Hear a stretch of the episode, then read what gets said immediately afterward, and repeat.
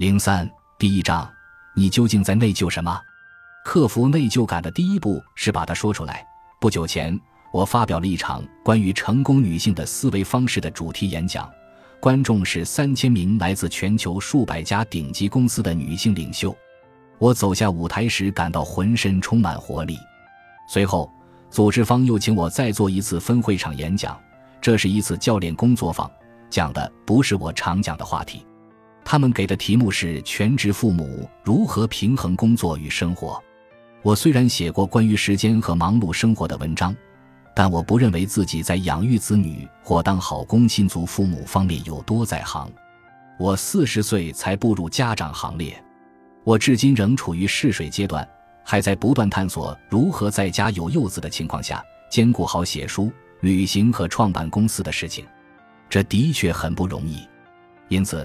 当我开始分会场演讲时，我决定与大家开诚布公的交流。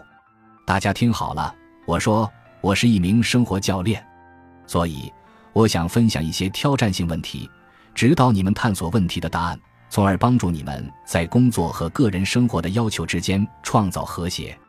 但说实话，我略带歉意地说，有时即便按照我的答案去做了，我也会感到一种潜在的冲突、内疚感。这里有人曾经感到过内疚吗？人群中很快就有反应了，叹息、转眼珠、点头。这群女人环顾四周，彼此对视，看到大家都有相同的反应时，纷纷举起手。我挑动了大家的敏感神经，他们都想发表意见。我请举起手的每个人都谈了自己的内疚感。房间里的其他人，有的频频点头，有的发出叹息。这说明与发言者有同感的大有人在，他们的困境各有不同，但那种内疚的感觉如出一辙。我每个月都要出差一周，一位初为人母的妈妈说道：“要离开只有九个月大的孩子。出差期间，我的丈夫会把孩子照顾得很好。一开始我觉得这样也挺好的，但别的女人说三道四，这时不时会干扰到我。这是一些针对我的闲言碎语。”一些消极且有攻击性的说法，比如“我真不知道你怎么可以离家这么多天，我可做不到。”在工作中，我独自承受着内疚感，因为我怕这会威胁到我的晋升机会。我常为不能多陪在父母身边而感到内疚。另一位女士分享道，她的声音中透露着羞愧和疲惫。他们住在离我一百五十多英里远的地方，他们的年纪越来越大了，我应该多去看看他们。但我太忙了，因为太忙就不能去看望年迈的父母，这算什么女儿啊？我是家里的第一个大学生，所以有时候我会对自己的成功感到内疚。一位三十岁出头的女士插话说：“每当我家里有人遇到困难，尤其是经济问题时，都要我帮助。因为我没有孩子，所以每个人都觉得我帮忙是理所应当的。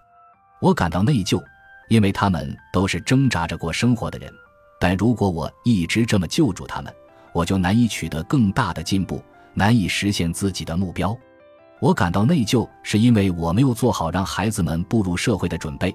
一位五十岁左右的女高管苦笑着说：“她指的是有两个已经成年的孩子仍住在家里，我为他们付出很多，他们在单亲家庭长大，对此我心有内疚，所以我对他们要求不严。”我是一位有上进心、有责任感的母亲，但我总感觉没有如愿地把这些品质传给我的孩子们。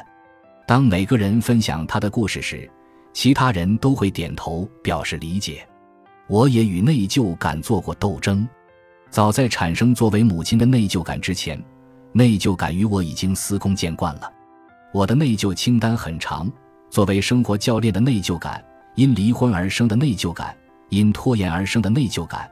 因本来可以做得更好而生的内疚感，因花钱而生的内疚感，作为老板的内疚感，因为自己有野心而生的内疚感。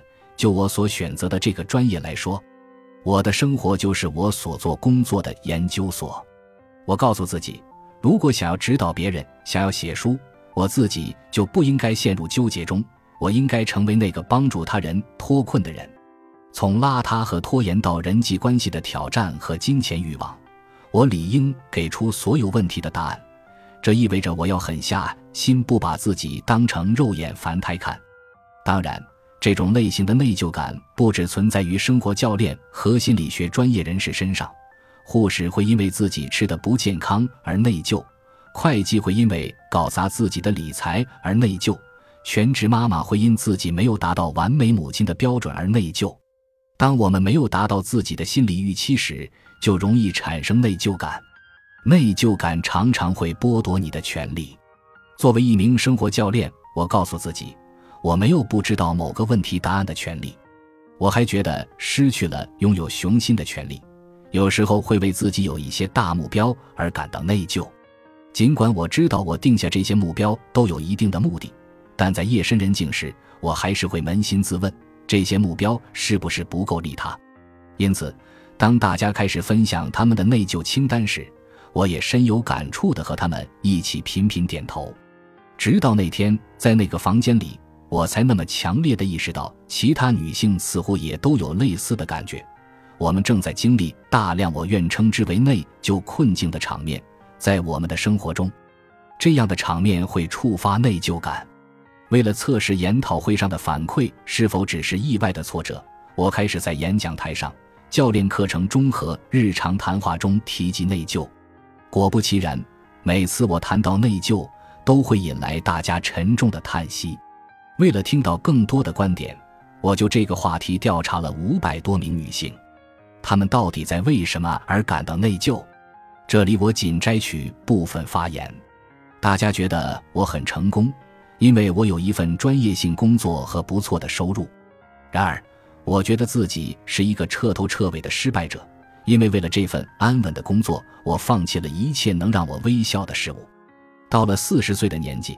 我多希望自己过去是为信仰所激励，走进了那个简单而独特的愿景中。当人们称赞我成功时，我被深深的刺痛了。